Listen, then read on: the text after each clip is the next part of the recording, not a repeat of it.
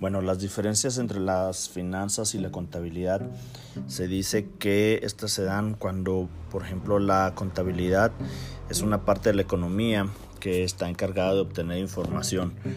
Esta información es este, sobre las finanzas dentro y fuera de una empresa. Eh, con esta se puede tener control de todas las transacciones de la empresa con esta información y en base a esto pues se toman decisiones que afectan a la empresa el objetivo de la contabilidad financiera es adquirir esta información sobre el patrimonio y de la empresa y sus resultados que puedan obtenerse al usar dicho patrimonio o capital. Eh, también está la contabilidad de gestión, podemos este, hacer esa diferenciación en contabilidad de gestión eh, la cual está, contiene dentro de sí misma una contabilidad de costos, presupuestos, indicadores, de análisis, etcétera, etcétera.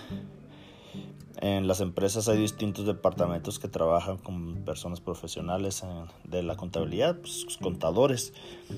Y si hablamos de pequeñas empresas, esas personas son las responsables de su contabilidad. Se pueden, usualmente son este, en las pequeñas empresas se eh, alquilan esos servicios de contaduría. En cuanto a las finanzas, pues estas también hacen parte de la economía que se encarga de una gestión en la optimización de los recursos que se obtienen de las transacciones eh, relacionadas con las inversiones, la financiación, los cobros, los pagos, etcétera, etcétera.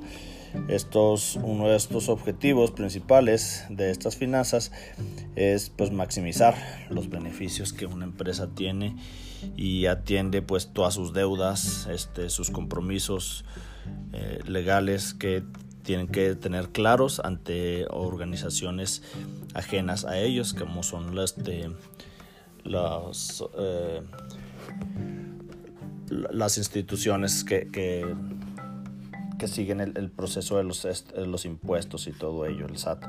Al igual que con la contaduría, hay distintos departamentos que también se encargan de las funciones eh, que, que, necesitan ahí dentro de la empresa. Si es una empresa pequeña, pues la persona que se dedica a las finanzas pues, suele ser el gerente o, el contador.